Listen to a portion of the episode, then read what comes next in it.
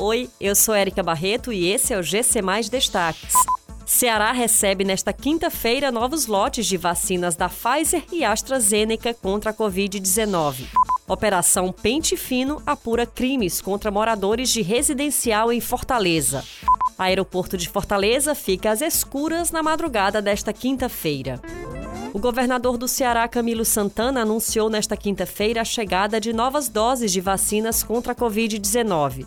Segundo publicação nas redes sociais do gestor, devem desembarcar no estado mais de 104 mil doses da Pfizer e 36 mil da AstraZeneca ao longo do dia.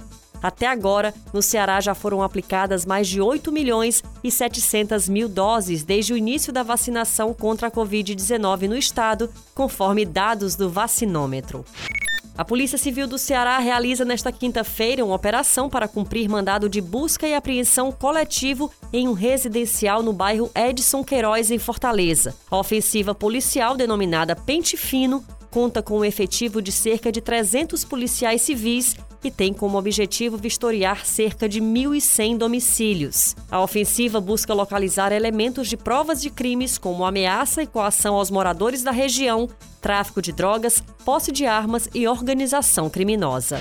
Uma falha em uma subestação da Enel Distribuição Ceará deixou parte do Aeroporto Internacional Pinto Martins, em Fortaleza, sem energia na madrugada desta quinta-feira.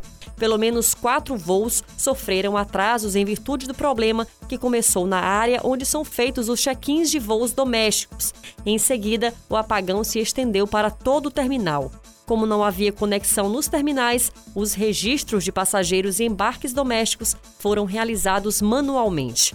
Em nota, a Fraport, empresa administradora do aeroporto, informou que o gerador de energia do terminal sofreu um problema no disjuntor. Essas e outras notícias você encontra em gcmais.com.br.